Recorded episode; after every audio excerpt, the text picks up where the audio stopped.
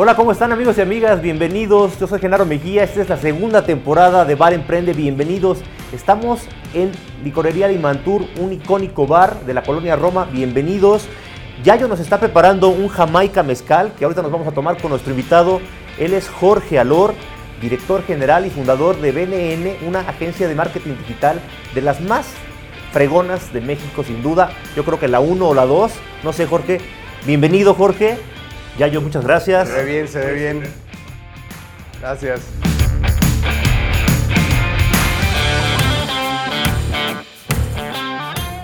Además de ser fundador y CEO de BNN, una de las agencias de marketing digital líderes en México, se dedica a estudiar el futuro y a vislumbrar cómo los cambios en la ciencia y en la tecnología modificarán la manera de hacer negocios y la vida de toda la humanidad. Jorge fundó Sputnik en 1998, la primera revista sobre cibercultura en idioma español que marcó a muchas generaciones en una época en la que Internet aún no llegaba a México. Para Jorge, lo que vemos como una crisis después se convierte en un regalo, que nos trae mucho aprendizaje y nos lleva a ser mejores. Salud amigos, salud Jorge, bienvenido.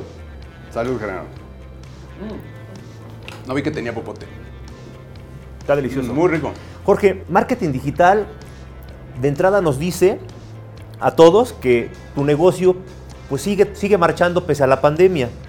Cuéntanos en realidad, que esta idea tal vez errónea, cuéntanos en realidad cómo BNN está pasando actualmente este periodo de, de- distanciamiento social y de encierro.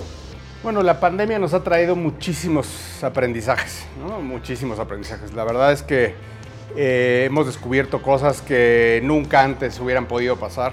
Entre ellas creo que la productividad de la gente en el home office, ¿no? O sea, recuerda que nuestro, nuestro negocio trabaja con muchos jóvenes, ¿no? Como las agencias y, y muchos, muchos millennials que con la- esta cultura que, de home office que se venía gestando desde hace mucho tiempo antes, eh, pues realmente eh, no se había podido concretar como se cre- concretó ahora. Y la verdad es que con las herramientas tecnológicas ya completas, digamos, para poder empezar, parece, pare- pa- parece, parece que fue con un timing perfecto para poderlo hacer. Y realmente nos fuimos, pues, yo te puedo decir que desde el día 1, o sea, desde el famoso miércoles ahí por los 15 de marzo, eh, nos fuimos todos a, a- a la casa y, de- y desde entonces no hemos regresado a la oficina eh, ciento y pico de personas y eh, estamos operando perfectamente. O sea, te puedo decir que estamos operando mejor. No, No ha bajado la productividad ni nada. No ha bajado la... Yo te podría decir que ha subido la productividad. Ha, ha subido la productividad y nos hemos dado cuenta de muchas cosas, ¿no? Nos hemos ido apo- apoyando todavía más con la tecnología y, y realmente pues hacemos planes para lo que podría ser eh, que nos, la- la- eh, quedarnos así a perpetuidad. Y ya no pagar renta, Y, que y son no carísimas. Carísimas, ¿no? Nos- bueno, nosotros tenemos, tenemos actualmente un edificio de más de 1500 metros eh, que funciona como oficinas. Hoy en día pues está, está cerrado, ¿no? Desde entonces, de hecho me, me tocó regresar por cosas que había pues, olvidado y eso, y pues fue choqueante ver ahí que había todavía este, algunos cafés sin tomar, este, unos suéteres colgados, backpacks de los chavos que pues, nos fuimos ese día y no regresamos, ¿no? Realmente. Y, y- y- y- y muy bien. O sea, digo, la verdad me siento súper afortunado de, de tener eh, este negocio, ¿no? Y de que, se- y de que siga funcionando eh, y siendo muy productivo, ¿no? Enfrentándonos a diferentes retos, ¿no? Pero, pero muy bien.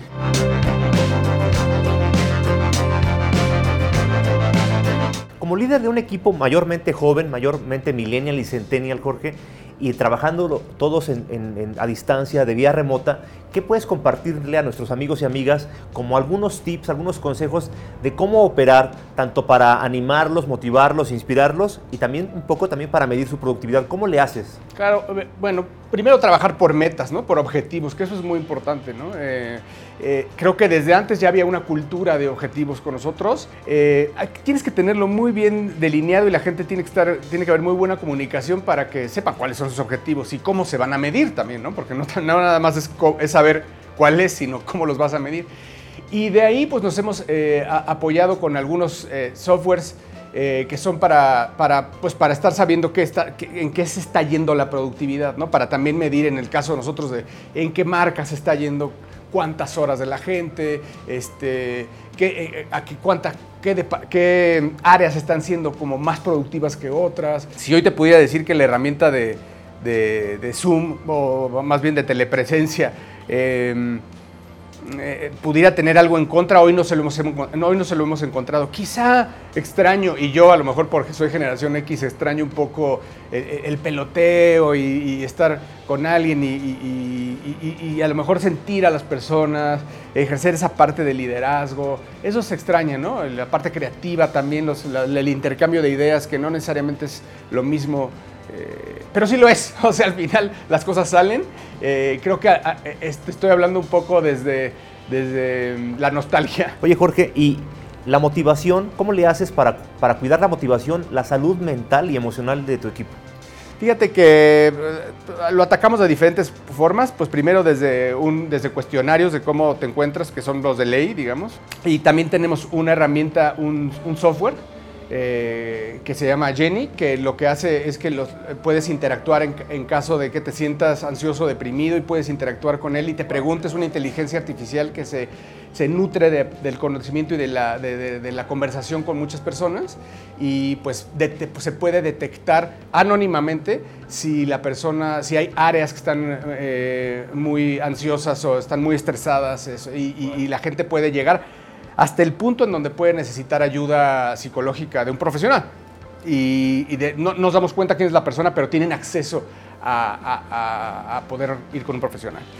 Y por otro lado, pues como, como decías, cómo ejerces el liderazgo de alguna forma y cómo esta sensación de estar. Todos los viernes nos reunimos. Bueno, todas las semanas hay diferentes actividades que unen al equipo, eh, que puede ser desde jugar Scrabble en línea, maratón en línea, este, hay concurso de nominó, hay, hay póker, hay trivias. Entonces eso pasa todas las semanas. Y todos los, eh, ah bueno, incluso hay viernes de chelas y donde podemos este, platicar de series y platicar de cosas, cosas que, con el trabajo. Que, probablemente estarías eh, platicando en un bar, ¿no? Y todos los viernes finales de mes hablo con todos y todos prendemos nuestras cámaras y hablo con toda la empresa y un poco hacemos como un, un, review de cómo han estado las cosas, de cómo va la empresa, de cómo eh, de, los nuevos retos a los que nos estamos enfrentando, de las cuentas que hemos ganado, de lo que ha sucedido para tener, eh, para que todos estemos pues como vibrando en la misma sintonía.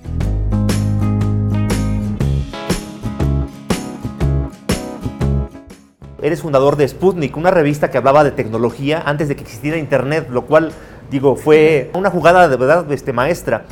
Cuéntanos ahora, con todo esto que está pasando, ¿cómo, es, ¿cómo ves el futuro? Es decir, la pandemia aceleró mucho la transformación digital, pero ¿qué otros cambios está acelerando un fenómeno como este COVID-19? Sí, a mí me tocó de verdad la, gran suerte, la gran suerte de, crecer en un ambiente de tecnología.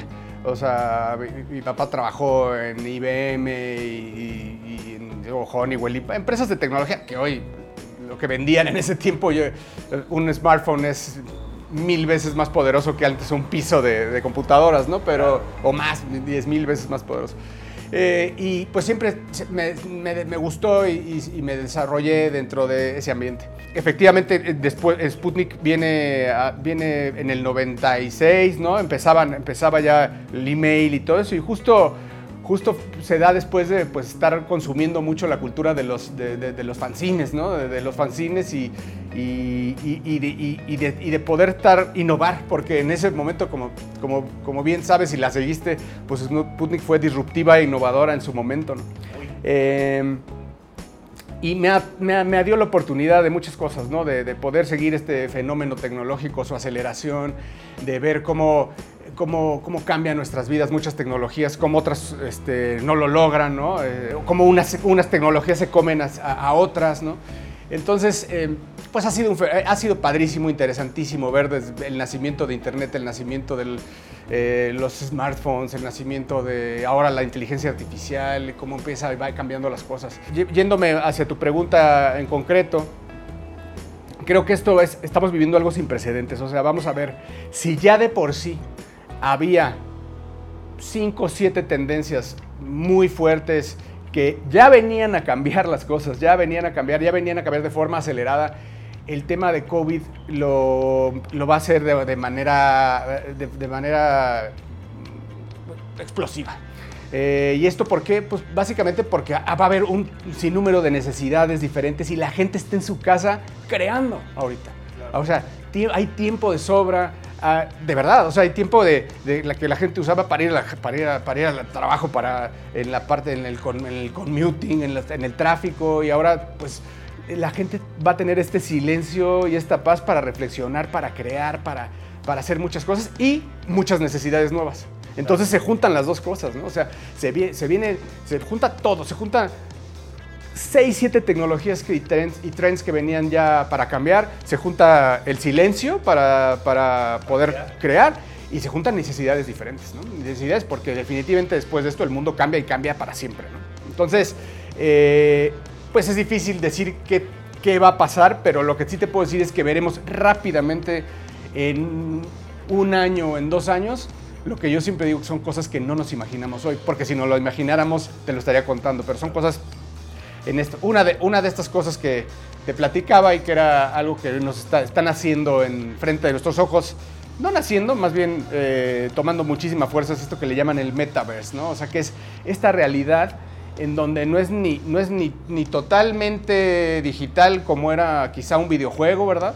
o tampoco es esta realidad que estamos viviendo tú, sino es una realidad híbrida, en donde pronto podría yo estar haciendo esta misma entrevista contigo sin ni siquiera estar aquí, pero podríamos vivirlo como si estuviéramos aquí. A ti y a mí se nos va a almacenar en la parte del cerebro en donde es vivencial. No en donde, no en donde viste una película, digamos, la película... Donde estás un... Exacto, o sea, tú, tú mañana ves una película, un video de un concierto de de, cualquier artista que me digas. Vas a ese concierto, lo ves en la tele, lo ves increíble en tu pantalla, te encanta y, listo. mañana no es lo mismo. Mañana, te, mañana vas a este metaverse, que es esta, puede ser, hoy son los lentes de VR, pero mañana no van a ser. O sea, eso claramente es, es, es el, esos lentes son el equivalente al, al teléfono de ladrillo, ¿verdad? Que contra un smartphone. Esos lentes no, no van a ser y cuando vayas, vayas a ese concierto vas a ir y se va a almacenar en tu cerebro en una parte vivencial. Entonces se crea esta realidad híbrida porque en realidad no vas a haber ido a ese concierto en Nueva York, sino lo vas a haber vivido, que es diferente. Wow. Esta crisis que estamos pasando de, pandemia es tremenda, pero para ti, ¿cuál ha sido la peor crisis? La crisis que te, que te, que te derrumbó o casi te derrumbó y que te hizo cambiar, transformarte para ser una nueva persona, un nuevo profesional? Sin duda me pasó en la adolescencia. Em, eh, y, se puede decir crisis porque en el momento es una crisis, pero hoy es un regalo. O sea, hoy lo tomas como lo mejor que te pudo haber pasado.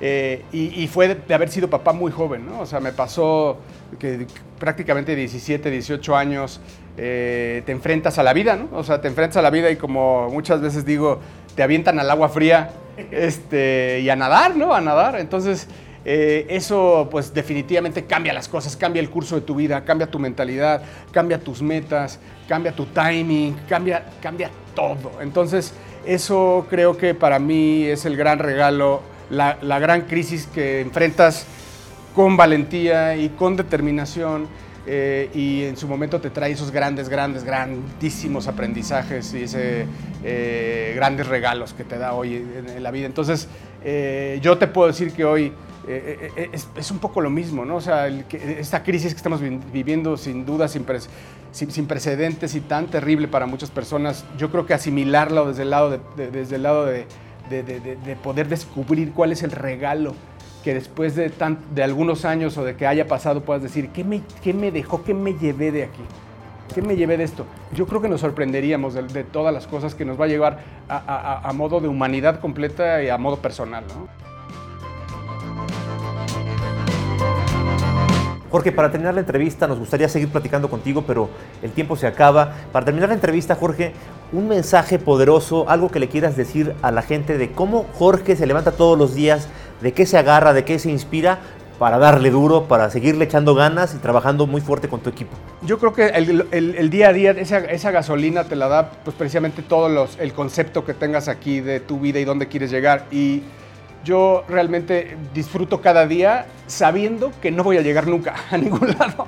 Este, es que es una constante es una constante carrera. Veía un, meme hace poco que decía que cuando sales de la escuela crees que ya vas a llegar a una montaña y después cuando sales de la, digo, de la secundaria, después ya crees que de la universidad y después te enfrentas a la vida y la montaña así infinita, ¿no? Entonces, un poco es eso, ¿no? Es, saber que siempre quieres eh, estar eh, peleando y llegando y, descubriendo cosas nuevas, ¿no? Entonces, me, lo que mi, mi, gasolina siempre ha sido el, la famosa frase que inmortalizó Steve Jobs pero que tomó del, famoso Waller Catalog, em, del que es una publicación que se hacía en los años 60, 70 y que él mismo dice que en la contraportada decía eh, Stay hungry, stay foolish. ¿no? Entonces, esa, para mí esa, esa describe mi vida, en primera porque soy un gran fan de hace 25 años, 30 años de Steve Jobs, y en segunda, aunque no es su frase, eh, pero la inmortaliza, me, encanta, porque pues es una forma de, de cómo mantenerte hambriento siempre, o sea, nunca, eh, mantenerte hambriento y mantenerte...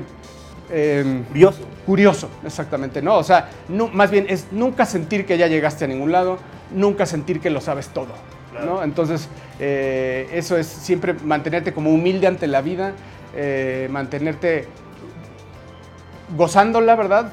Sabiendo, disfrutando sus, sus, sus, sus desabores, sus, blancos, sus negros, sus caídas. Es disfrutándola porque nunca eh, porque siempre sabes más bien que esa es la vida, ¿no? Y ese, va a ser tu viaje. Entonces, pues disfrutando eso y disfrutando este momento, ser muy mindful en eso, ¿no? Y, sin perder el hambre, ¿no? O sea, creo que eso es lo importante. Nunca, nunca pensar que ya llegaste y que ya eres exitoso y que no, o sea, eso, eso no, porque... Ir por más. Ir por más, ¿no? Exacto, pero disfrutándolo. Jorge, muchísimas gracias, padrísima la entrevista. Amigos y amigas, pues esto fue otro episodio de Bar Emprende. Vamos a decir salud, Jorge, por el gusto. salud, muchas gracias. Muchas gracias. Muchas gracias. Salud, amigos. Nos escuchamos la próxima semana en este bar que pase lo que pase, nunca cierra.